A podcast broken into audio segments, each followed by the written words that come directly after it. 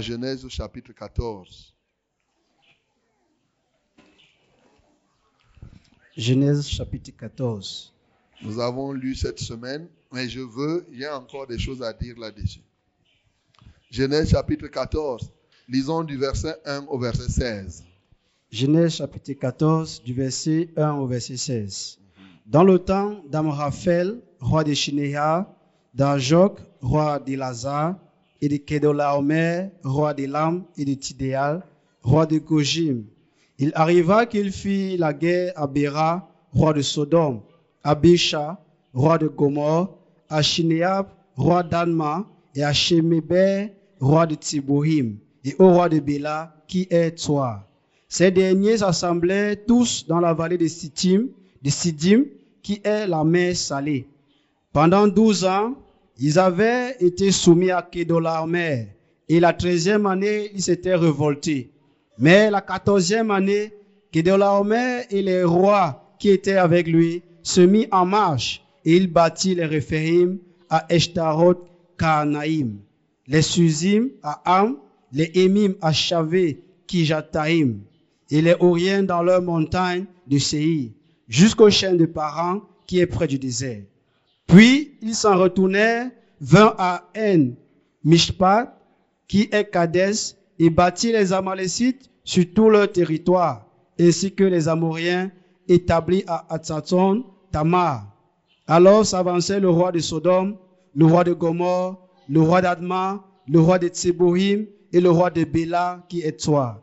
Et ils se rangeaient en bataille contre eux dans la vallée de Sidim, contre Kedolaomer, roi d'Elam, Tidéal, roi de Gojim, Amraphel, roi de Shinéa, et Arjok, roi d'Elassar.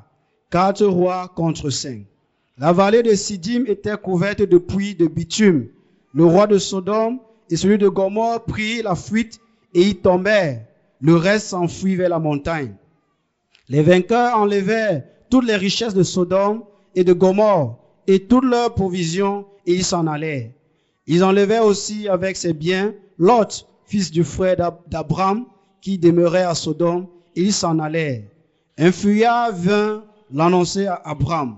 L'hébreu, celui-ci habitait parmi les chaînes de Mamré, l'Amoréen, frère d'Eshkol et frère d'Aner, qui avait fait alliance avec Abraham. Dès qu'Abraham eut appris que son frère avait été fait prisonnier, il ama 318 de ses plus braves serviteurs, nés dans sa maison, et il poursuivit les rois jusqu'à Dan. Il divisa sa troupe pour les attaquer de nuit. Lui et ses serviteurs, il les bâtit et les poursuivit jusqu'à Shoba, qui est à la gauche de Damas. Il ramena toutes les richesses. Il ramena aussi Lot, son frère, avec ses biens, ainsi que les femmes et le peuple. Amen. Amen. Ok, tu peux bien t'asseoir pour écouter. Le Seigneur n'a pas permis que tu sois ici par hasard. Alléluia. C'est pourquoi tu as vu ce que tu as vu jusqu'à présent. On t'a déjà donné, quelqu'un a dit ici qu'il a prié que s'il est connecté déjà à l'onction, qu'on chante le chant qu'on a chanté. On a déjà chanté le chant là. Donc tu connais que la volonté de Dieu est ici. Alléluia. Voilà. Quelqu'un vous a rendu témoignage aussi ici que il était en train de chercher. On l'a entraîné dans une église où quelqu'un qui prêche, il court dans toute la salle, il monte, il descend.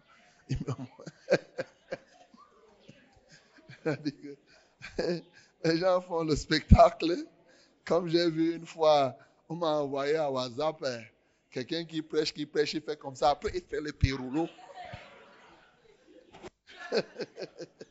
Vraiment. Tous ces simagris, c'est pourquoi même? Alléluia. Les gens, font tout ça là pour entraîner. Ne tombez pas dans ce genre de piège. Alléluia. La gesticulation n'est pas preuve de vitalité. Alléluia. Ce n'est pas le fait de trop gesticuler que ça signifie qu'on est vivant. Non. Beaucoup de gens confondent cela. La gesticulation n'est pas preuve de vita, vitalité. Donc, euh, nous savons que Dieu est au milieu de nous. Et Dieu vous nous parler encore au travers de ce texte. Et bien sûr, À la radio, j'en avais déjà parlé sur certains éléments. Et ce matin, il y en a encore. Parce que ce texte révèle beaucoup, beaucoup, beaucoup d'enseignements. Gloire à Jésus. Mais nous devons toujours nous situer dans le contexte. Vous savez, nous voyons là qu'il y avait quelqu'un qui commandait d'autres. Et ces rois se sont décidés de se révolter. Et le nom de ce monsieur, quand je lis là, on l'appelle Kédor la mer. Kédor la mer, c'est lui qui commandait. Il avait aussi quatre, il avait aussi trois autres rois qui étaient associés à lui.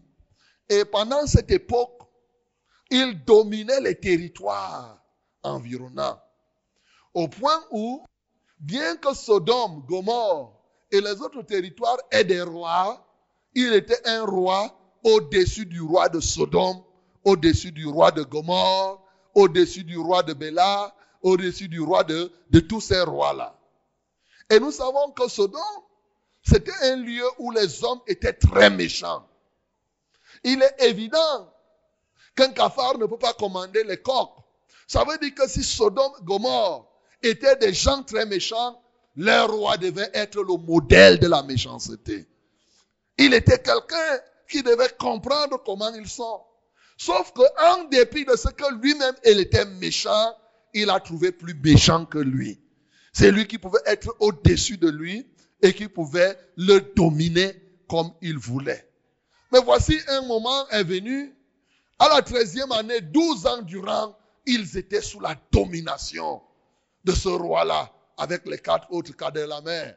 Alors maintenant, le roi de Sodome et de Gomorre disent non, trop c'est trop. 12 ans, nous on ne veut que ce roi-ci commande sur nous. La Bible dit qu'ils se révoltèrent. Malheureusement, ils se sont révoltés, mais ils n'avaient pas la force pour résister à l'atrocité, à la méchanceté, au châtiment de celui qui a pendant longtemps été leur maître. Et c'est ainsi que quand ils se sont révoltés, celui qui s'appelait, eh, comment il s'appelle là? Kadolamer, c'est Kadolamer, non? Voilà. Kadolamer, avec les autres, pour venir détruire Sodome et Gomorre et les autres rois, ils ont commencé d'abord à détruire les Amalécites, les Amoriens, pour leur montrer que vous pensez que notre pouvoir est fini. Mon pouvoir là, il est encore fort. Donc toi qui es roi de Sodome, fais gaffe ne te révolte pas contre moi. Et jusque-là, le roi de Sodome, de Gomorre et autres étaient révoltés. Quand ils ont fini d'écraser les Amalécites et les autres, voici maintenant, ils sont venus à Sidim où les autres s'étaient rangés pour dire qu'on vous attend ici. Hein? Quand la mer est arrivé, la Bible nous dit que il a, plaine de Sidim était remplie de bitume. Et les gens qui étaient là-bas, les rois qui se sont mis à bagarrer, les premiers à fuir, c'était le roi de Sodome et de Gomorre. Ils sont tombés dans les puits de bitume. Et les autres rois qui les accompagnaient, les trois autres, ont fui à la montagne. De sorte que maintenant qu'il est dans la mer, il a pris possession des territoires. Il a pris possession des biens qui étaient. Il a arrêté les gens, les peuples, il les a amenés. Malheureusement, il avait fait l'erreur d'arrêter quelqu'un qu'il ne fallait pas arrêter. Alléluia. Il pouvait arrêter tout le monde sauf une personne, Lot. Vous voyez, pendant longtemps, il écrasait les Amalécites. Personne ne répondait. Pendant longtemps, il pouvait écraser les Amoriens. Personne ne répondait. Il pouvait même détruire le roi de Sodome. Personne ne répondait. Mais le jour où il a touché à Lot, là, tous ces problèmes sont arrivés. Alléluia. Il y a des gens qui ne me touchent pas. Il y a des gens qui s'appellent ne me touche pas. Ça peut être ton nom aujourd'hui. Alléluia. Ne me touche pas. Ne me touche pas. Ah, il y a des gens qui sont là, on peut les toucher. Bon, tu peux même faire n'importe quoi sur eux. Il n'y a personne pour les venger. Il n'y a personne pour se soulever. Il n'y a personne pour aller contre. Mais ceux qui portent les noms ne me touchent pas. Dès que tu fais l'erreur de toucher, tu vas voir toi-même. Alléluia. Oui, il y a une qualité de personnes comme ça. Il ne faut pas les toucher. Le diable ne doit pas les toucher. Le sorcier ne doit pas les toucher. Quelqu'un quelque part ne peut pas les toucher. Parce que ces gens-là ont un vengeur. Alléluia. Et ce matin, tout mon désir, bien-aimé, c'est que ce soit écrit sur toi, ne me touche pas. Alléluia. Que ce soit écrit, ne me touche pas. Ne me touche pas. Lorsque quelqu'un, même dans le secret, même dans le rêve, même dans le sommeil, se lèverait pour te toucher, il verra ce qu'on va lui faire. Alléluia. Moi, je suis de ceux-là. C'est écrit sur moi, ne me touche pas. Je t'assure, si tu es là, un sorcier, essaye, tu vas voir. Tu vas voir toi-même. C'est écrit sur moi, ne me touche pas. Ah, si tu essayes de me toucher, même si je suis en train de dormir, tu vas voir. L'armée du ciel va se lever contre toi. Et tant que tu n'abdiques pas, tu ne pourras rien faire. Vous voyez, Kadaloma pouvait régner. Hein. Il a fait son temps, 12 ans. Il terrorisait les gens. La 13e année, les gens se revoltent, il détruit tout le monde. Il a oublié que, entre-temps, à Sodome, il y a quelqu'un qui était déjà arrivé. L'intouchable était déjà à Sodome. Lui considérait l'autre comme le roi de Sodome, comme tous les autres. Pour lui, il croyait qu'il pouvait prendre. Mal lui en a pris. C'est là où tout ce qu'il avait pris chez les Amalécites et les autres, il devait vomir. Parce qu'il y a des gens que, quand tu les touches, mon bien-aimé, tout ce que tu as pris avant, même si tu avais pris ailleurs, même si tu as pris ici ou ailleurs, qu'est-ce qui va se passer? Tu vas vomir tout ça. Bien-aimé, si tu t'appelles, ne me touche pas. Tout ce que les gens ont pris ailleurs, tout ce que les gens t'avaient déjà pris. Ce matin, ils doivent faire quoi? Ils doivent, ils doivent faire quoi? Ils doivent rembourser. Dis qu'ils doivent rembourser. Alléluia. Alléluia. Parce que nous avons un vengeur. Ça, c'est un élément qui m'a marqué. Nous avons un vengeur. Et désormais, l'autre ne s'était même pas battu. Hein. L'autre, lui, on a voulu l'arrêter. Il dit Arrêtez-moi. Il est parti. un fouillard est venu dire à Abraham qu'on a arrêté ton neveu. Quand Abraham a suivi qu'on a arrêté son neveu, lui, il ne s'est pas posé plusieurs questions. Il n'a pas commencé à dire à comme quelques-uns, eh, comment on a pris mon neveu, je vais faire comment? Il n'a pas paniqué. Il n'a pas dit que comme on a arrêté mon neveu, peut-être qu'on l'a même déjà tué. Ça ne sert même plus à rien, je ne peux plus rien faire. Il n'a pas dit comme ça. Dès qu'il a reçu l'information, dit que l'information. La question que moi je me pose, est-ce que vous suivez même les informations? Qui suit les informations ici? Alors, qu'est-ce que vous faites souvent des informations que vous suivez? Hein? Ah ah. Les informations, il y a des gens qui écoutent les informations comme ça. Bien-aimé, je veux te parler ce matin de ces catégories de personnes aussi. Ces gens qui écoutent les informations et qui saisissent les informations pour glorifier Dieu qui, à partir de l'information qu'ils reçoivent, ils transforment cela en une occasion pour donner gloire au Seigneur. il y a des gens que quand ils écoutent une information, ça ne leur dit rien. Ils sont insensibles. Comme lorsque tu écoutes le message ce matin, mon bien-aimé. Parmi nous, il pourrait avoir des gens insensibles. C'est comme des informations qui te parviennent. Mais il y, a, il y a une autre catégorie de personnes quand ils reçoivent une information, ils font tout pour que cette information devienne un élément pour donner gloire au Seigneur. Et ce matin, ce que tu es en train de recevoir déjà comme message doit être pour toi un élément pour donner gloire au Seigneur. Lorsque tu écoutes même la radio, lorsque tu entends quelqu'un parler, cette semaine, on nous a dit par exemple, oh, que les évêques de l'Afrique centrale se sont réunis et le thème, c'est eh, dialogue interreligieux, écuménisme et tout ça. Tu as suivi ça? Hey, qu'est-ce que l'information là t'a donné? Hmm? Les gens se sont rassemblés toute la semaine pour préparer la confusion. Ils, ils tiennent des séminaires pour préparer et pour permettre la confusion. C'est une information que tu reçois. Mais pour toi, ça semble ne rien te dire. Non. C'est un plan nimrodien pour créer la confusion parce que l'écuménisme n'est rien d'autre que l'œuvre de Nimrod. J'avais parlé une fois de Nimrod. Alléluia. C'est un rassemblement disparate pour s'opposer. Ils se sont rassemblés pour faire une tour de Babel. L'écuménisme n'est rien d'autre que la tour de Babel. Contre nature, contre la volonté de Dieu. Et quand tu as dû suivre cette information, ça semble ne rien te dire. Mais ce matin, je voudrais attirer ton attention pour que quand tu suis une information, que tu vois comment à partir de cette information, Dieu peut se glorifier. Alléluia. À partir de cette information. Parce que quand on tient des séminaires pour dire voilà, tout ça là, tout ça ensemble, nous sommes la même chose, on donne l'impression que c'est la paix qu'on est en train de rechercher. Mais en fait, on est en train d'inoculer on est en train d'inoptiser les gens pour qu'ils ne voient pas la lumière. Mon bien-aimé, tu dois voir la lumière de Dieu. Et quand moi j'écoute cette information, je cherche à partir de cette information à donner gloire au Seigneur. Je comprends que voilà encore l'adversaire qui s'est soulevé pour apporter la confusion.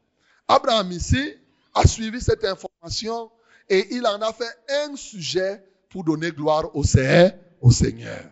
Il n'a pas fait, il n'a pas fait comme quelques-uns. Quand ils suivent l'information, pour eux, ils pensent seulement à la défaite. Il n'a pas été défaitiste. Il a pris tout son courage pour faire une armée. 318 hommes d'une certaine catégorie qui devraient aller en guerre contre des rois. Je vous rappelle, je suis encore, je n'ai pas encore commencé à prêcher. Là, je suis encore en train de mettre dans le contexte. Alléluia. Je suis encore de nous positionner là. Il faut que vous m'écoutez bien. Parce que là, je n'ai pas encore commencé le commencement. Je, suis en train seulement de vous préparer là. Alléluia. Oui, nous on fait les longs courriers. Je voudrais dire, parce que l'acte que Abraham a posé, si tu ne le mets pas dans son contexte, tu ne comprendras pas la grandeur de l'acte qu'il a posé. Le contexte dans lequel nous nous trouvons, Abraham va aller en guerre contre des rois qui ont déjà battu tout le monde. Est-ce que tu me comprends? C'est-à-dire qu'il ne met pas une armée simple. Il ne, il ne va pas aller en guerre contre un roi qui a déjà vaincu les gens, mais un roi qui a vaincu avec une notoriété de victoire, une notoriété de puissance établie. C'est-à-dire qu'on connaît est comme quelqu'un. On ne s'oppose pas à lui. En réalité, il a déjà battu les Amalécites, il a déjà battu les Amoriens, même le roi de Sodome, cinq rois, cinq peuples, il les a battus.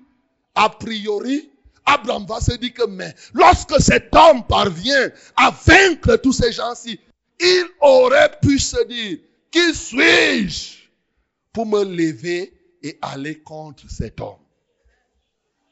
Il aurait pu se dire comme cela s'il avait regardé toutes les prouesses et tout ce que cet homme avait fait. Mais Dieu soit loué qu'Abraham a compris quelque chose. Et je veux que tu comprennes cette chose-là ce matin. Alléluia. Il a décidé de former une armée, de d'armer les gens. Et ce que je dis là, quand il a décidé, il a dit, il arma 318 personnes. Mais c'était des hommes qui remplissaient un certain nombre de critères. Bien aimé, ce que nous sommes en train de lire est un témoignage qui décrit en réalité le contexte dans lequel nous nous trouvons. Jour après jour, nous sommes souvent face à des situations qui sont difficiles. Lorsque tu tournes autour de toi, tu peux entendre les prouesses de tes adversaires. Tu peux entendre tout ce que l'adversaire a fait et qu'il est capable de faire. Et cela peut te pousser à un découragement. Abraham, Abraham ne s'est pas découragé. Il a décidé de faire une armée. Une armée des gens qui remplissaient un certain nombre de conditions. Ce matin, nous pouvons considérer Abraham comme l'image de notre Dieu. Alléluia. Notre Dieu, notre Seigneur, qui a envie de former une armée pour aller libérer les lots. Alléluia. Il y a des gens qui, bien qu'ayant le nom, ne touchent pas. L'ennemi qui est têtu les a emportés en prison. Et ce matin, Dieu veut se faire une armée pour aller libérer ces gens-là. Tout mon souhait, c'est que toi qui es ici, que tu fasses partie de l'armée de Dieu.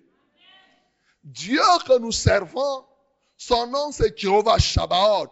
Son nom c'est l'éternel des armées. Et il est normal que toi qui m'entends, que ta résolution soit de faire partie de l'armée de Dieu. Dis que je dois faire partie de l'armée de Dieu. Je dois faire partie de l'armée de Dieu. Dans le ciel, Dieu dispose des anges pour son armée. Sur la terre, il compte sur une catégorie de personnes qu'il veut armer afin que ces gens partent à la conquête pour ramener ces enfants qui sont perdus. Il compte sur quelqu'un. Ça peut être toi, ça peut être moi. Il veut compter sur un certain nombre de personnes pour aller à la recherche des lots qui sont perdus. Et je peux te dire ce matin, je ne sais pas, peut-être que toi tu es l'autre qui est perdu. Si tu es l'autre qui est perdu ce matin, nous autres qui ne sommes pas perdus, nous voulons nous lever comme dans l'armée d'Abraham pour venir te chercher. Et si tu es ici, si tu m'entends, tu es perdu et que tu es l'autre, bien entendu, tu dois accepter qu'on vienne te chercher. Tu dois accepter être délivré. Abraham a formé une armée et cette armée remplissait certaines conditions j'ai noté quatre critères. Quatre critères qui permettent à quelqu'un d'être armé par Dieu. Je veux te parler donc ce matin. À qui Dieu confie-t-il ses armes? Dieu dispose de beaucoup d'armes. Dans 2 Corinthiens, la Bible nous dit, dans 2 Corinthiens 10, il dit car nous marchons selon la chair, mais nous ne combattons pas selon la chair. C'est-à-dire nous avons le corps, nous avons ceci, mais le combat que nous menons n'est pas un combat physique. Il dit car les armes avec lesquelles nous combattons sont puissantes par la vertu de Dieu et nous renversons des forteresses. Dieu dispose d'une multitude d'armes. Et nous sommes dans un environnement où l'ennemi agit tous les jours. L'ennemi attrape les gens. Les ennemis mettent les gens en prison. Et toi, tu as souvent envie de libérer quelqu'un. Je suis sûr qu'un jour ou l'autre, tu as cherché soit à ce que toi-même tu sois libéré, soit à ce que tu regardes. Tu dis, oh, ma famille est comme ça. Je veux qu'elle sorte de cette situation. Je veux que telle personne ne vive plus sur cette situation. Tu t'es battu même dans les prières. Tu t'es battu dans le chêne. Mais ça n'a pas changé. La situation est restée toujours la même. La situation est restée toujours telle qu'elle est. Pourquoi? Non pas parce que les armes de Dieu ne sont pas disponibles, oui, les armes de Dieu sont disponibles. Non pas parce que toi tu ne veux pas. que les lots soient sauvés. Oui, tu veux que les lots soient sauvés. Mais la difficulté, c'est que les armes de Dieu ne sont pas à ta disposition pour aller chercher les lots qui sont perdus. Ce matin, mon bien-aimé, je veux te dire, les armes de Dieu peuvent être disponibles, mais il y a des conditions qu'il faut remplir pour être armé par Dieu. Alléluia. Même dans l'armée civile des hommes, on ne confie pas l'arme au premier venu. C'est vrai ou c'est faux? Toi, tu peux donner, par exemple, l'arme à, à ton enfant qui a 4 ans. Pourquoi tu ne donnes pas? Hein? Essaye, essaye alors de lui donner. Si tu lui dis que l'arme s'y tue, tu vas quand même. Il suffira que tu l'énerves un peu.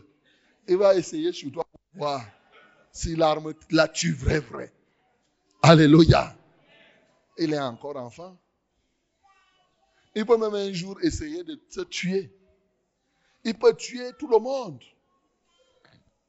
Dans l'armée, là, quand on recrute, comme on a lancé les recrutements, là, il y a d'abord une sélection, non?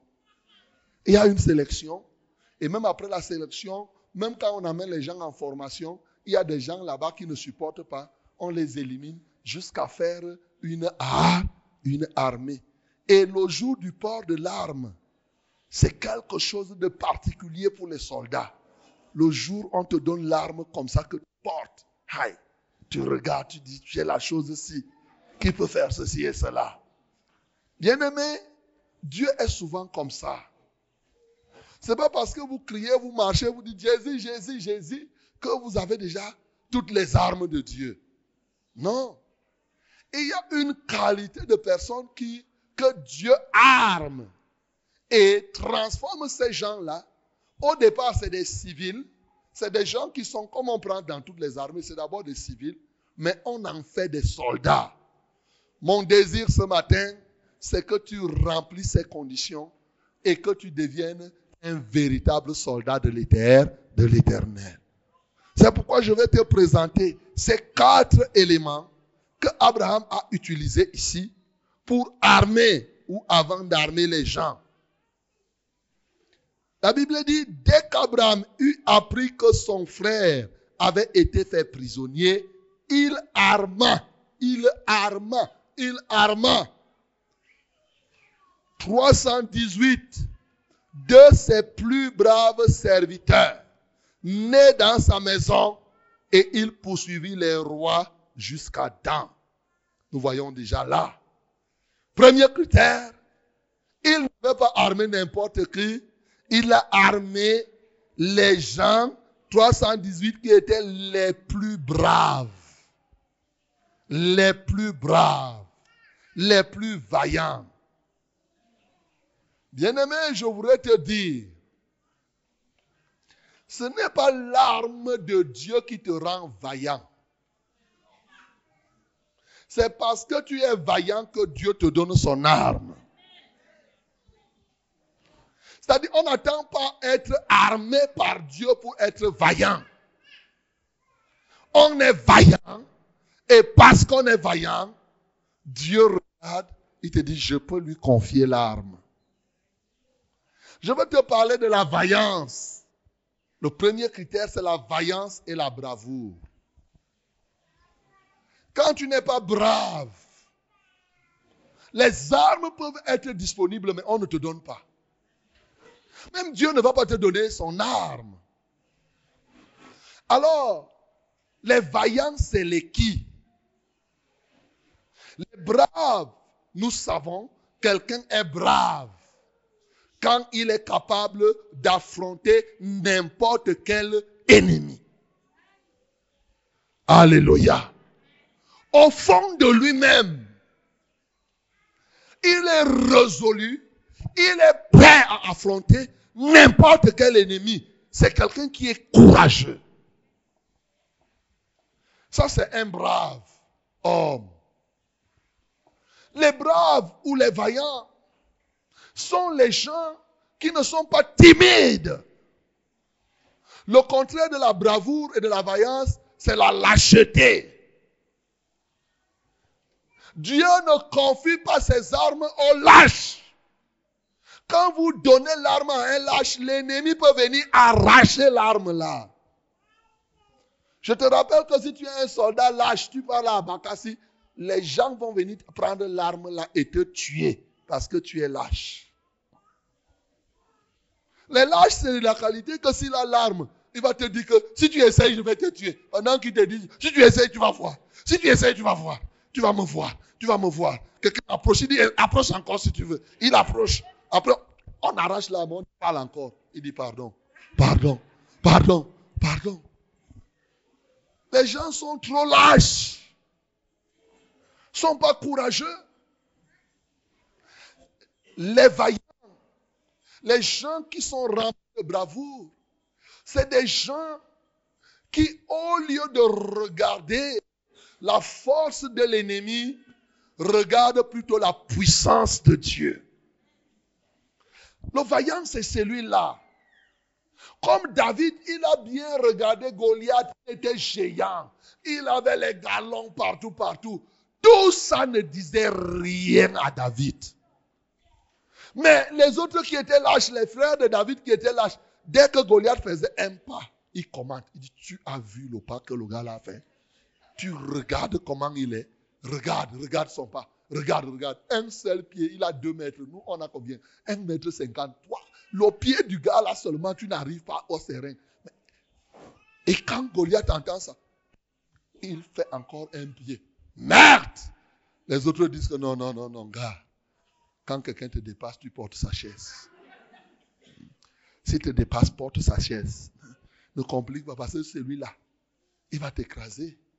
Les lâches, c'est ce peuple qui était ces explorateurs même d'abord. Quand il fallait sauver, quand il fallait euh, euh, euh, envoyer des explorateurs. Oui, Josué en Moïse en a envoyé. Ils sont arrivés, ils ont vu les fils d'Anak, ils ont vu qu'ils étaient géants. Il dit, nous étions comme des sauterelles à leurs yeux. Les lâches, les peureux, sont ceux qui passent leur temps à regarder tellement la force de l'ennemi. Ils commentent les prouesses de l'adversaire. Ils commentent, ils vont regarder, vont dire merde. Satan fait ceci, hein. Il est vraiment comme ça, hein. Il est ceci. La lâcheté te pousse à cela.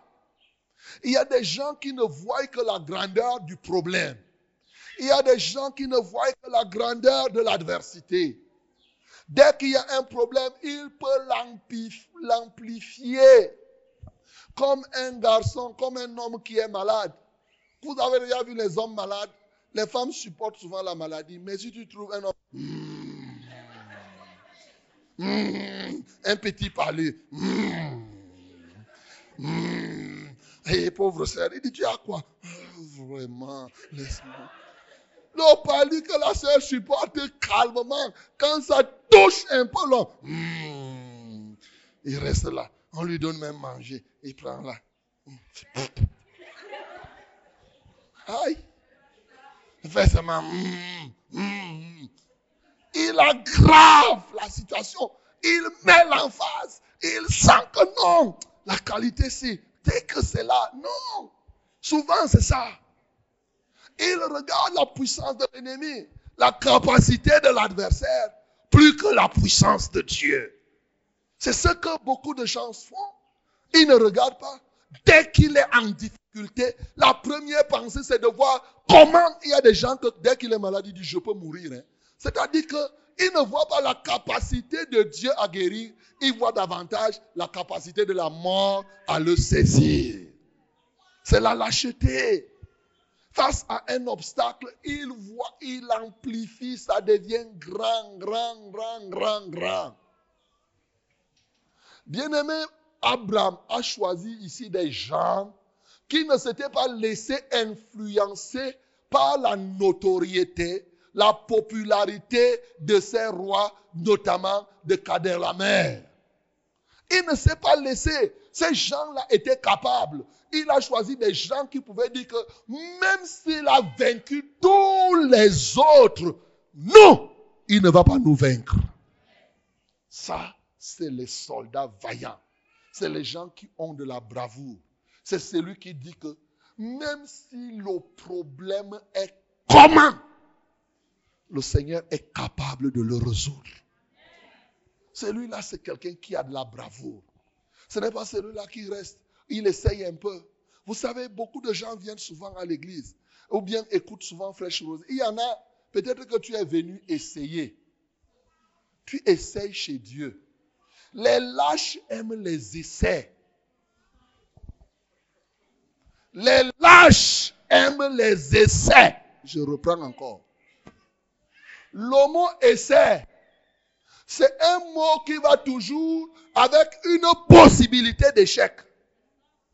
Quand tu t'en vas essayer, eh ben, tu dis qu'il y a 50% pour que tu réussisses et il y a 50% pour que tu échoues. C'est vrai ou c'est faux? Les lâches donc marchent avec les deux.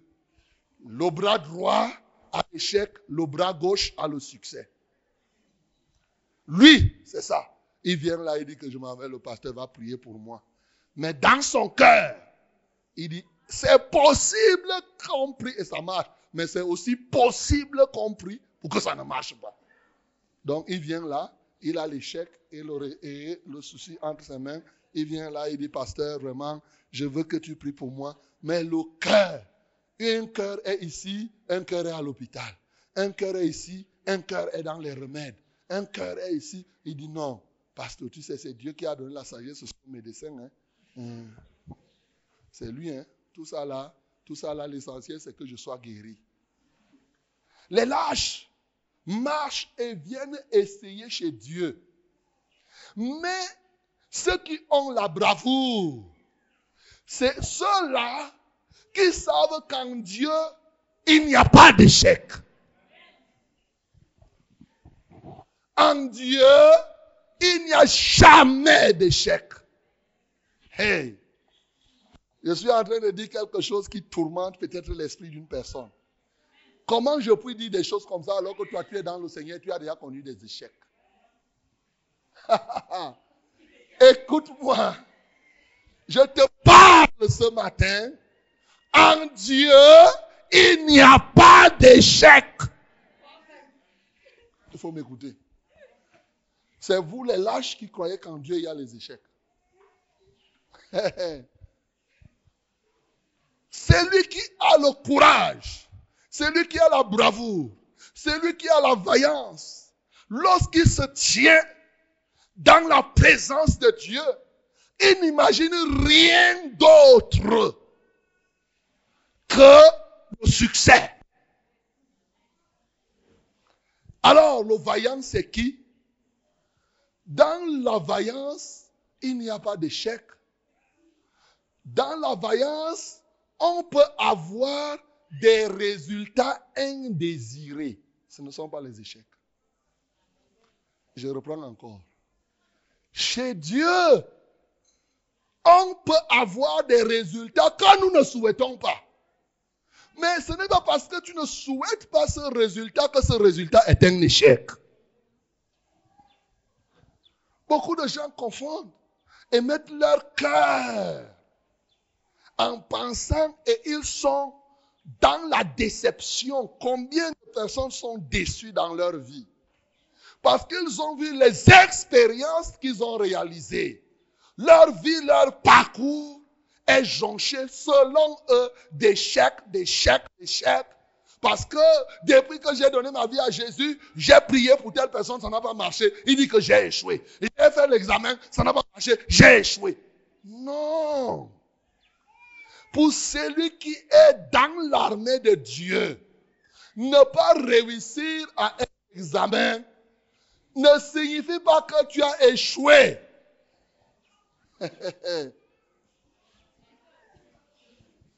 Alléluia.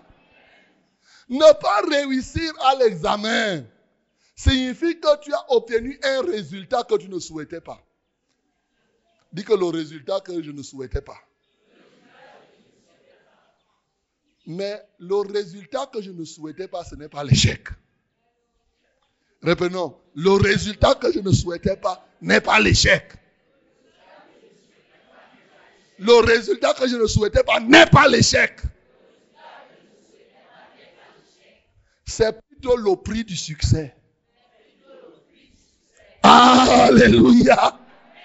Écoute-moi très bien. Celui qui est dans le Seigneur peut obtenir un résultat indésiré, mais ce résultat-là s'appelle le prix du succès. Dis que le prix du succès. Bien-aimé, je voudrais te dire, chaque chose a un prix. Je prends un cas. Voici une serviette. Supposons qu'on la vende à, à 500 francs. Toi, tu veux la serviette, non? Tu veux la serviette, non? Mais dans ta poche, tu as 100 francs. Qu'est-ce que vous faites souvent? Vous partez avancer au, au vendeur. Tu dis, je te donne 100, je vais compléter. Est-ce que ça veut dire que tu as échoué d'avoir la serviette? Deuxième jour, tu viens encore avancer. Troisième fois, quand tu auras fini de donner tout le prix, la serviette va te revenir. La preuve, c'est que je veux te dire, ce que tu appelles l'échec là, c'est l'avance que tu fais au succès. Tu payes le premier prix. Tu payes le deuxième prix. Tu payes le troisième. Et quand tu auras payé tout le prix, le succès te revient. Alléluia. Beaucoup de gens ne comprennent pas. Chaque chose a un prix. Il ne faudrait pas que l'avance que tu donnes, qui doit servir comme avance de ce que tu désires, tu dis j'ai déjà échoué. Non, tu n'as pas échoué. Tu as avancé. Le deuxième tour arrive, avance encore. Il est possible qu'au deuxième tour, tu payes tout le prix et tu obtiens ce que tu veux. C'est vrai ou c'est faux? Il est possible que c'est au troisième tour. Il est possible que c'est au quatrième, au cinquième. Quand tu auras fini de payer tout le prix, la chose te revient. Bien-aimé, celui qui est brave, celui qui est vaillant, considère que ce que tu considérais avant comme tes échecs, à compter de ce jour, considère simplement que c'est le prix du succès. Le prix de la réussite. C'est tout.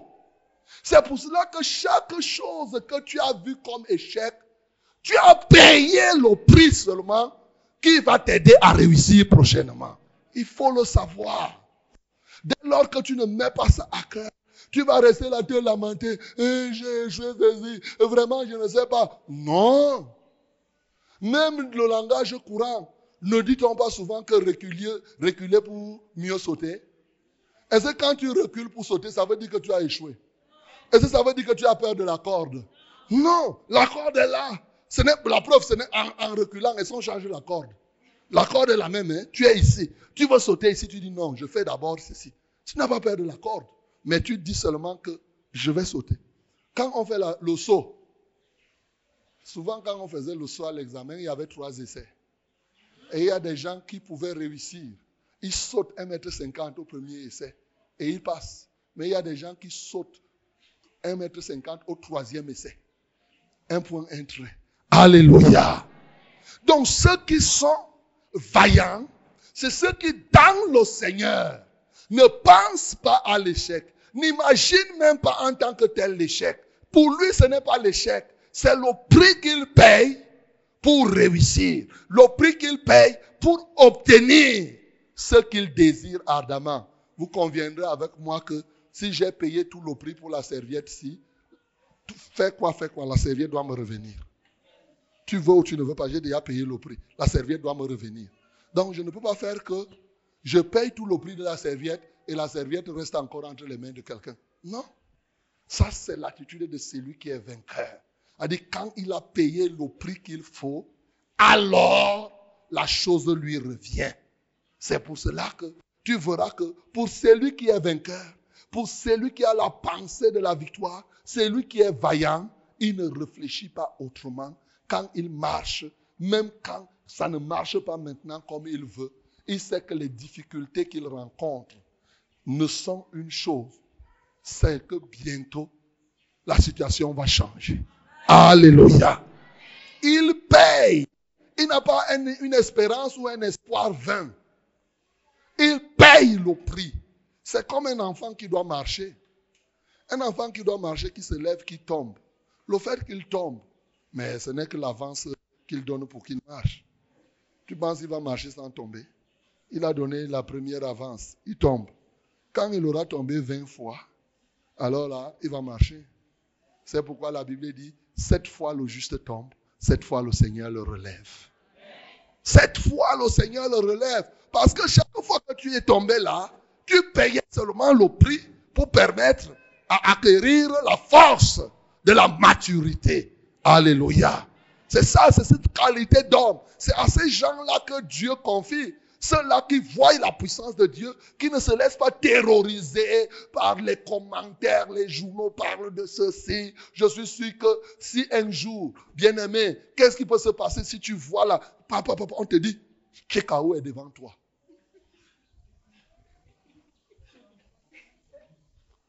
Qu'est-ce que tu vas dire Hein? Est devant toi. Aïe. La qualité que toi-même, tu vas commencer à trembler. Tu vas dire que ici, là, je suis fini. Mais pour celui qui est vaillant, Shekau, c'est qui? Alléluia. Celui qui est en toi est plus fort que celui qui est en lui. Et c'est tout. Et c'est tout. C'est pour cela que quand un serpent se lève, tu fixes le serpent, le serpent commence à fouiller. C'est vrai ou c'est faux? Mais si un serpent se lève comme ça, tu te mets à courir, surtout le chien, le chien va te poursuivre. Si le chien se lève et que tu retournes, tu dis, quitte là. Le chien va dire, attention, le type s'il me connaît. Donc, bien aimé, le vaillant, c'est celui-là qui ne prend pas les résultats non souhaités. Tu peux ne même pas souhaiter un résultat. Mais lorsque tu connais comme cela, tu vas voir que quand tu vas faire quelque chose, si tu passes le premier jour, tu dis, OK, tu ne passes pas le premier jour, il n'y a pas de problème. Toutes choses concourent au bien de ceux qui aiment le, le Seigneur. Ézéchias, dans Ésaïe chapitre 38, au verset 17, je crois, avait l'avait si bien reconnu. Il dit, mes souffrances sont mon salut. Mes souffrances, mes souffrances sont mon salut, mon bien-aimé. Comment les souffrances d'Ézéchias pouvaient-elles être son salut? Il n'y avait pas autre chose. Oui, il n'y avait pas autre chose. C'est parce qu'il avait compris que, au travers de ses souffrances, au travers de ses manquements, il était en train de gagner plutôt davantage des galons. Mais ce n'est pas que dès qu'il y a un petit élément qui arrive, hmm, voilà, Ésaïe 38, le verset 17, il dit, voici, mes souffrances même sont devenues mon salut. Est-ce que tu comprends? Mes souffrances même sont devenues mon, mon salut. Avant ça, il dit, Seigneur, c'est par tes bontés qu'on jouit de la vie. C'est par elles que je respire encore. Tu me rétablis. Tu me rends là à la vie. Voici, mes souffrances même sont devenues mon salut. Tu as pris plaisir à retirer mon âme de la fosse du néant, car tu as jeté derrière toi tous mes péchés. Mes souffrances même sont devenues mon salut. Pour un vaillant, pour quelqu'un qui a de la bravoure, quelqu'un qui est naturellement un vainqueur, ses souffrances sont son salut. Alléluia. C'est cette qualité, à cette qualité d'homme ceux-là qui voient en des difficultés, vraiment, comme on le dit, quand il y a une difficulté, à côté de ça, il y a toujours une opportunité. Mais le vainqueur, c'est celui qui a les yeux pour voir les opportunités derrière les difficultés. Alléluia. C'est ça. J'ai souvent dit et je le dirai jamais assez. Ces derniers temps, quand il y a deuil, les gens ne pleurent pas avec les deux yeux. Quand il y a deuil, les gens pleurent avec un œil. L'autre œil calcule les biens qui sont restés. Essaye. Si quelqu'un meurt là, ton papa meurt, tu vas voir. Est-ce que tu as regardé si, est-ce que tu as regardé si les comptes à la banque sont déjà bloqués? tu m'as tué, tu m'as tué. Va voir là ce qu'on ce qu'on va donner dans la société. Pas, tu vas voir encore les gens qui pleurent toute la journée. Ils ne se souviennent même plus de l'argent que leur mari ou les gens ont laissé. Zéro. Alléluia. Ce qu'ils font au village, peut-être que l'homme, le papa a laissé, un jeune garçon a laissé la veuve. Quelqu'un vient là, il fait, mais il, cligne l'œil à la veuve, il dit, je suis encore là. Moi, je suis prêt à te prendre, je suis prêt à te prendre. Ne t'en fais pas. Il, gens, pleurent comme ça, il dit que l'autre est parti pour que je sois là. Toi, tu pleures quoi là? Alléluia. Donc, mes bien-aimés, Arrêtons de parler d'échecs. Arrêtons d'avoir les yeux qui voient seulement les échecs. Voyons que c'est normal qu'on paye le prix pour réussir. Et le prix pour réussir peut se faire en plusieurs étapes. Ces étapes sont des résultats que lorsque tu n'es pas enseigné, c'est un résultat que tu ne voudrais pas avoir. Lorsque tu n'es pas enseigné, c'est un résultat qui te surprend. Mais pour celui qui a enseigné, la première étape, lorsqu'il n'a pas eu ce qu'il cherchait, il sait que c'est une étape à la fin, il finira par réussir. C'est ça les gens qui sont vaillants. C'est ça que les gens qui ont de la bravoure. Ils ne se laissent pas dominer par la notoriété. Quelqu'un va venir, oh, le problème être trop grand. Et tu vas même supporter. Et, et, on fait les commentaires, ne te fie pas à ça. Il y a des moments où quand on fait, toi aussi tu te mets à pleurer. Ne pleure pas. Parce qu'on est en train de faire que, ouais, ouais, que Dieu te pardonne. Hein. Tu non, laisse tout ça là. Il n'y a rien. Voilà la qualité de personne à qui Dieu confie ses armes. Les gens qui sont vaillants. Gloire à Jésus. Les gens qui ont de la bravoure. Les gens qui, au fond d'eux-mêmes, ont le bon courage. Celui-là qui vous fait pénétrer. Dieu avait dit à Josué, un bon courage. C'est ceux-là qui, effectivement, c'est à ceux-là que Dieu confie les armes. Deuxième élément qui permet à quelqu'un d'avoir de posséder les armes de Dieu. Ici, Abraham a confié à des gens qui étaient nés dans sa maison.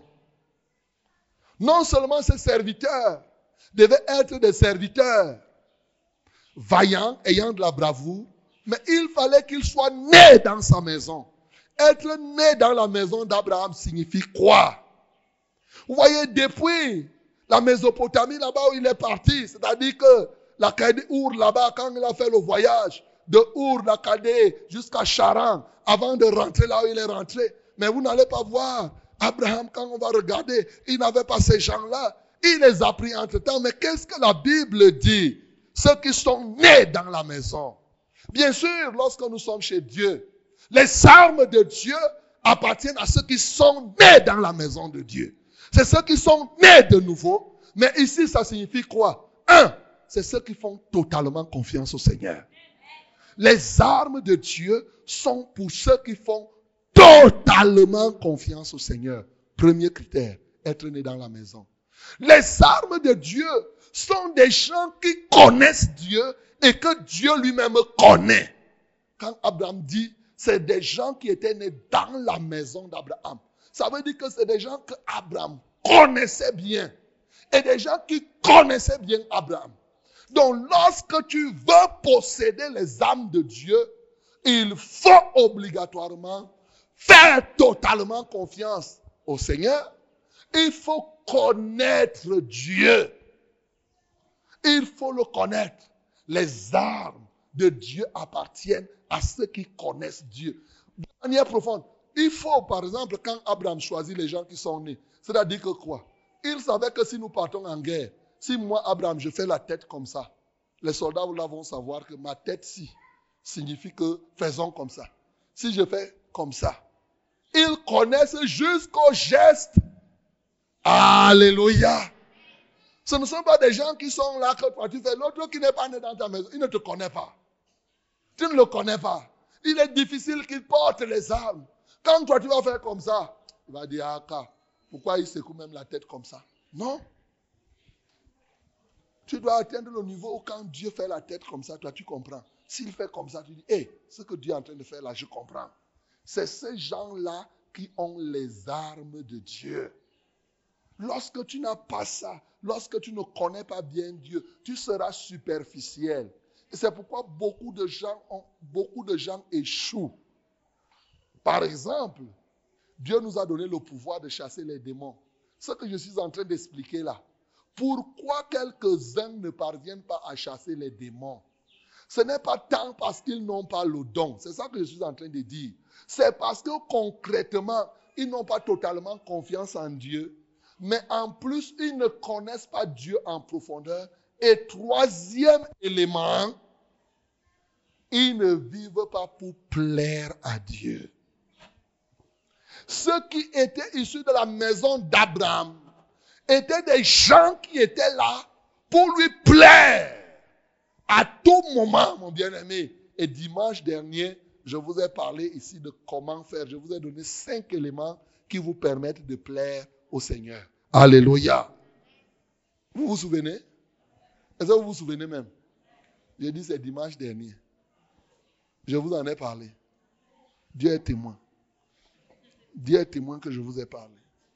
Donc, si un jour tu ne plais pas au Seigneur, j'étais ignorant, il va te dire, ah, il va seulement ouvrir sa cassette pour te rappeler.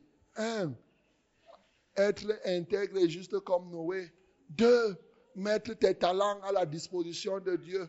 Trois, avoir la foi comme Noé pour faire les choses même qu'on n'avait pas encore faites. Quatre, exécuter totalement ce que Dieu te dit. Cinq, honorer Dieu, l'adorer, le prier chaque fois. Cinq choses qui peuvent te permettre de plaire au Seigneur. Je t'ai dit ça. Alléluia. Donc, ceux qui sont dans la maison d'Abraham, c'est ceux-là qui vivent là. Leur souci, c'est de plaire. De plaire au roi, de plaire au chef. Ce pas des gens qui sont là pour leur propre plaisir. Donc, c'est pour cela qu'il a choisi. Dans son tri, il fallait être vaillant. Mais quand tu étais vaillant, il devait se regarder si ta vaillance là, c'est pour ton intérêt ou bien c'est pour l'intérêt du roi. Tu peux être vaillant, tu peux être courageux, mais si ton courage, si ta vaillance c'est pour toi-même, alors tu risques de ne pas être armé par le Seigneur. Alléluia.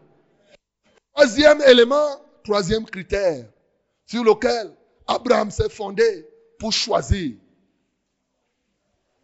il a choisi des gens qui devaient aller travailler, aller en guerre. Non pas pour leur intérêt. C'est-à-dire, c'est des gens qui travaillent pour le roi. Écoutez-moi très bien. Lot était le neveu d'Abraham. L'homme n'était pas le neveu des 318 soldats. Si c'était à notre époque, le pasteur vient, il te dit que j'ai ma soeur qui est comme ça. Vous tous là, venez, on part. on va dire que oui. Et nous sommes ici pour travailler pour tes soeurs. Nous ne sommes pas ici pour tes soeurs, pour tes frères. Nous ici, nous sommes venus ici. Toi, tu t'occupes de tes soeurs. C'est quoi même ça? Vous voyez, Lot était le neveu d'Abraham. Mais ce n'était pas le neveu des 318. Mais Abraham a dit à ses gens, je veux qu'on aille conquérir mon neveu que l'autre a pris.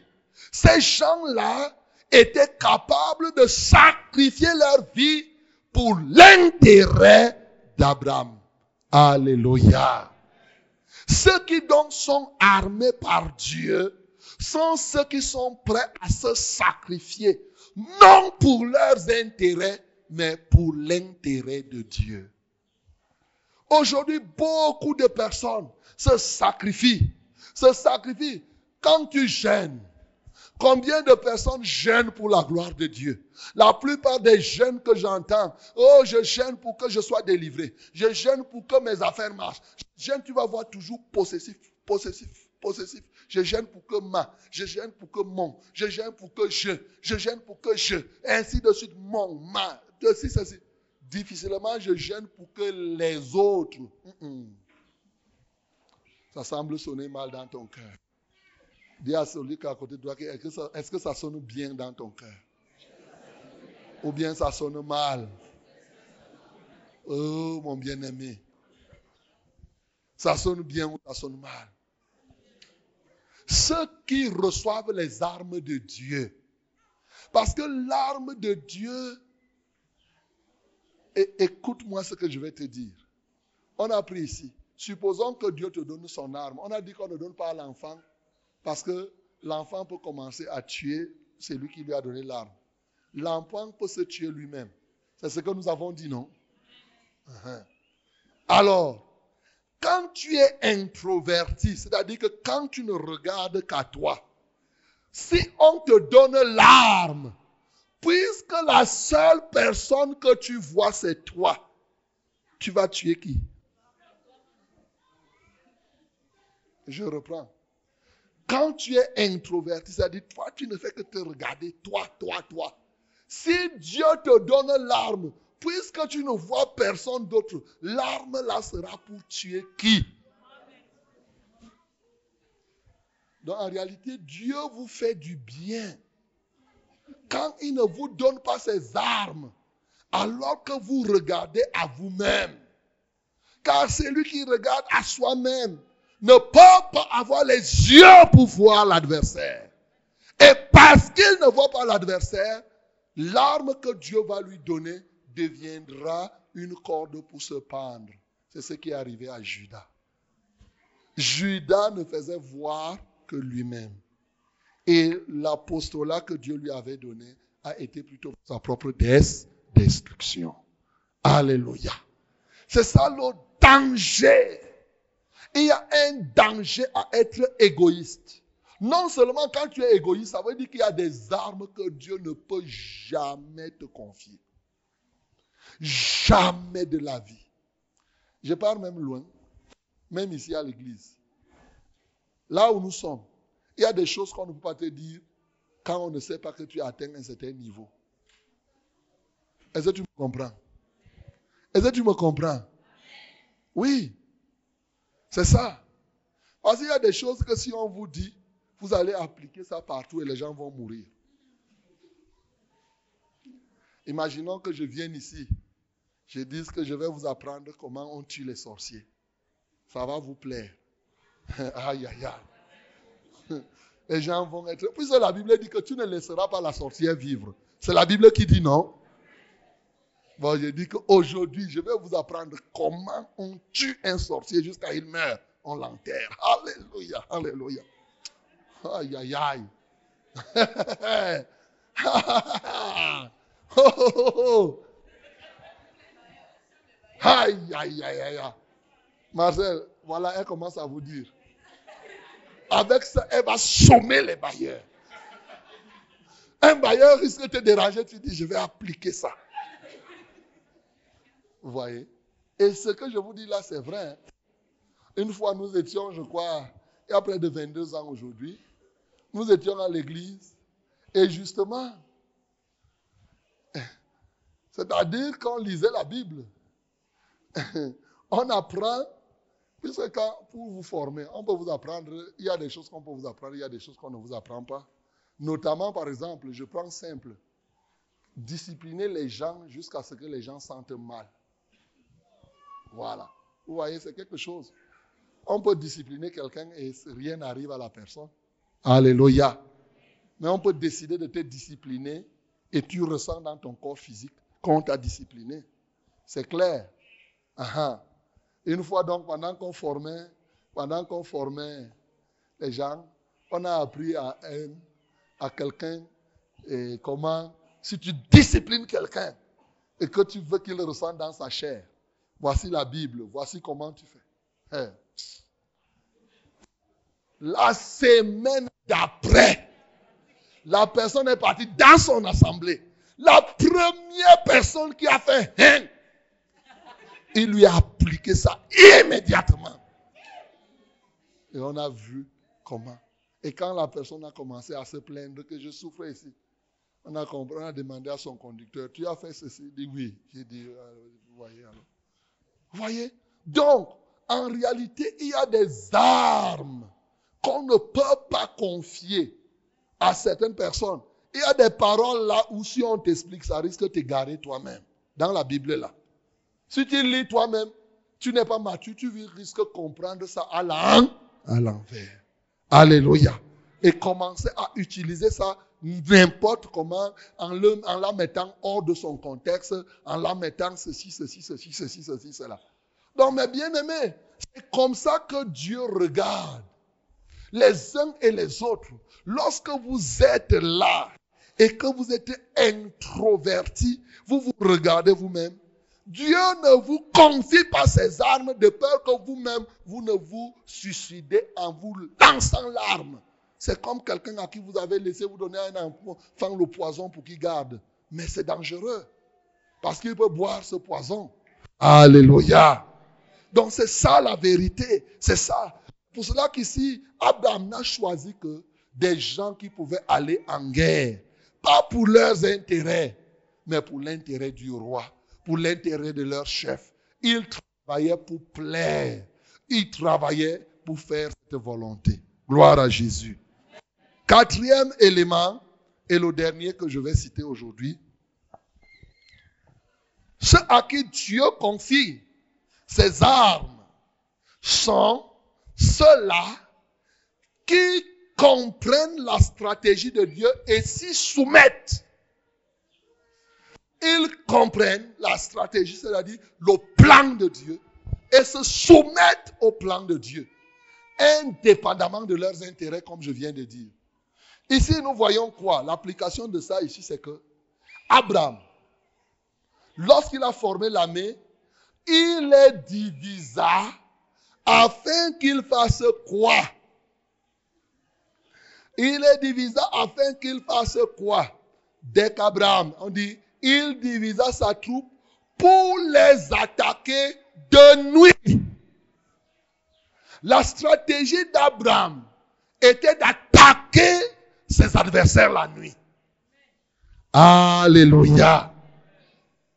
Les armes de Dieu sont ceux qui ont compris que la nuit est un bon moment pour attaquer l'adversaire. C'est-à-dire que Dieu confie ses armes à ceux-là qui sont prêts à se libérer de leur sommeil pour attaquer l'adversaire. Ce n'est pas les gens qui passent leur temps à dormir, dormir, dormir, dormir. Non. Il faut comprendre le plan. Le plan ici, c'était que je vous divise. Les uns vont partir ici, les autres vont partir là-bas. Mais seulement ce que nous savons, ces gars-là, je les ai étudiés. La nuit, là, il fait tout ça là, mais la nuit, là, il ne peut pas nous résister. On va l'attaquer. Et c'est comme cela qu'il devait faire. Il a choisi des armes il a choisi d'armer son équipe, cette équipe qui était capable de se priver de sommeil pour aller conquérir l'autre. Bien-aimés, plusieurs personnes dorment. Sachez que pendant que vous vous dormez là jusqu'en ronflant, l'adversaire fait son travail. Tu dors, tu dors, tu dors. Il vient jeter les mauvais sorts sur ton toit. Il vient jeter les mauvais sorts sur ta cour. Il vient jeter les mauvais sorts sur tes enfants.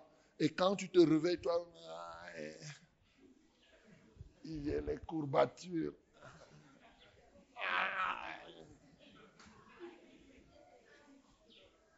L'ennemi t'a déjà bien malaxé. Il te malaxe, tu dors, tu te retournes, tu malaxes, il te tourne, il te tourne. Tu es là.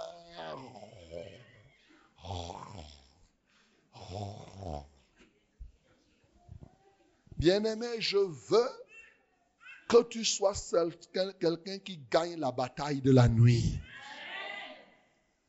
La bataille de la nuit doit être gagnée. Il y a les gens qui se permettent, ils dorment, ils dorment jusqu'au matin. Les gens se lèvent, ils disent, ah, même à quelle heure Dieu m'écoute quand je vais prier. Est-ce que je t'ai dit que Dieu ne va pas t'écouter n'importe quelle heure? Je te confirme que Dieu écoute en tout temps. Mais sauf qu'il y a un temps favorable. Chaque chose a son temps. La plupart des gens dans la nuit n'attaquent pas. Je ne parle pas simplement de la prière de nuit. Écoute bien. Je parle de l'attaque. Dis que l'attaque. L'attaque. Il est une chose de prier dans la nuit. Il est une autre chose d'attaquer dans la nuit. Ici, il devait attaquer Les gens, vous savez, dans le combat spirituel, il y a les prières offensives et les prières défensives défensive. Ici, je parle de l'attaque. Je parle de l'attaque. Vous voyez, souvent, vous vous réveillez dans la nuit. Oh Seigneur, je te prie, garde-moi toute la journée. Vraiment, comme je vais aller au marché, Seigneur, soutiens les frères. Oh Dieu, vraiment, aie pitié. Oh Seigneur, vraiment, soutiens les sœurs. Oh, Tu fais tout ça là. Ça, c'est pas les attaques. Alléluia. Je ne te dis pas ça, tu fais les prières de requête, tu demandes, tu supplies, tu pleures. C'est bon, fait. Tu as fait ça. Mais ici, là, ceux qui doivent avoir les armes de Dieu, c'est ceux qui attaquent. Dis que attaque. Attaque. Attaque. Oui. Il faut attaquer. Il ne faut pas passer le temps seulement à rester là. En réalité, un vrai enfant de Dieu est un vrai agresseur.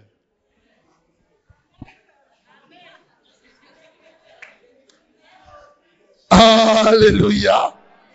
Je dis qu'un vrai enfant de Dieu est aussi un vrai agresseur. C'est un mot dur à entendre. Si quelqu'un m'entend, c'est comme si je forme une clique de bandits ici. Mais nous devons agresser nos ennemis. Et c'est dans la nuit qu'on doit les agresser. On doit les agresser. On ne doit pas croiser les bras. Ah, Seigneur, je prie. Non. Tu dois agresser l'adversaire. C'est ça, l'attaque. Tu as déjà vu le bandit rester là. S'il a, si il a fait son embuscade en passant là-bas, en allant sur la route de l'abattoir. Si tu, il dit qu'aujourd'hui, si à 1 heure du matin, quelqu'un passe ici, il va me voir. C'est comme vraiment, essaye, dès que tu passes, c'est le bandit qui vient te voir ou c'est toi qui vas voir le bandit. Essaye de passer sur son chemin. Il va t'agresser. C'est vrai ou c'est faux? Nous, nous devons être les agresseurs de nuit sur le plan spirituel. Parce qu'il ne faut pas que quelqu'un entende là et il pense que, hey, l'église là, on forme déjà les agresseurs. Oui, je vous forme dans l'agression spirituelle. Tu dois attaquer comme Abraham a dit là. On attaque. Il dit, nous n'avons pas à lutter contre la chair et le sang.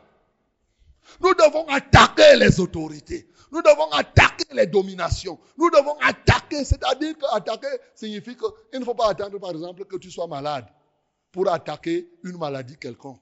Il ne faut pas attendre que tu aies les symptômes, par exemple, de la toux pour prier contre la toux. Est-ce que je me fais comprendre? Attaquer signifie que quand tu te lèves le matin, la nuit, cette fois-ci c'est la nuit, quand tu te lèves la nuit et que tu tiens là, peut-être à 3 heures ou à 2 heures du matin, quand tu as béni le Seigneur, tu commences à relâcher la puissance de Dieu contre les esprits qui règnent dans cette ville. Tu relâches la puissance de Dieu contre ceci, contre la prostitution, contre les hôtels sataniques, contre les, les, les machins, les synagogues des égarés, les forteresses là qui embrigadent, qui tiennent les gens, c'est ça, attaquer. Au nom de Jésus, je détruis telle chose. Au nom de Jésus, j'attaque telle chose. Au nom de Jésus, je fais telle chose. Au nom de Jésus, je libère tel qui est là-bas. Au nom de Jésus, je contrecarre ceci. Au nom de Jésus, je... c'est ça que tu dois faire. En tout cas, pour ceux qui ont, ceux qui doivent être enrôlés dans l'armée du Seigneur. C'est pas les gens qui se lèvent là le matin. Seigneur, je te loue parce que tu m'as gardé la nuit. Oh Seigneur, Merci. Tu vas conduire encore demain. Oh Seigneur, vraiment j'irai au marché. Garde-moi. Ainsi de suite. Non. L'attaquant va dire, au nom de Jésus, je soumets tous les esprits que je vais rencontrer au marché aujourd'hui. Au nom de Jésus. Quelque esprit qui s'opposera à moi. Je te baise au nom de Jésus. C'est comme ça, il attaque. Il attaque. Et quand il se lève, il marche comme un vaillant soldat. Les ennemis le voient. Il dit, hé, Laissez-moi passer. Alléluia. Il n'est pas là. Il n'est pas là pour... Il y a un temps pour faire le bec-bec. Il y a un temps pour parler avec autorité. Ce n'est pas à tout moment qu'on fait le bec-bec.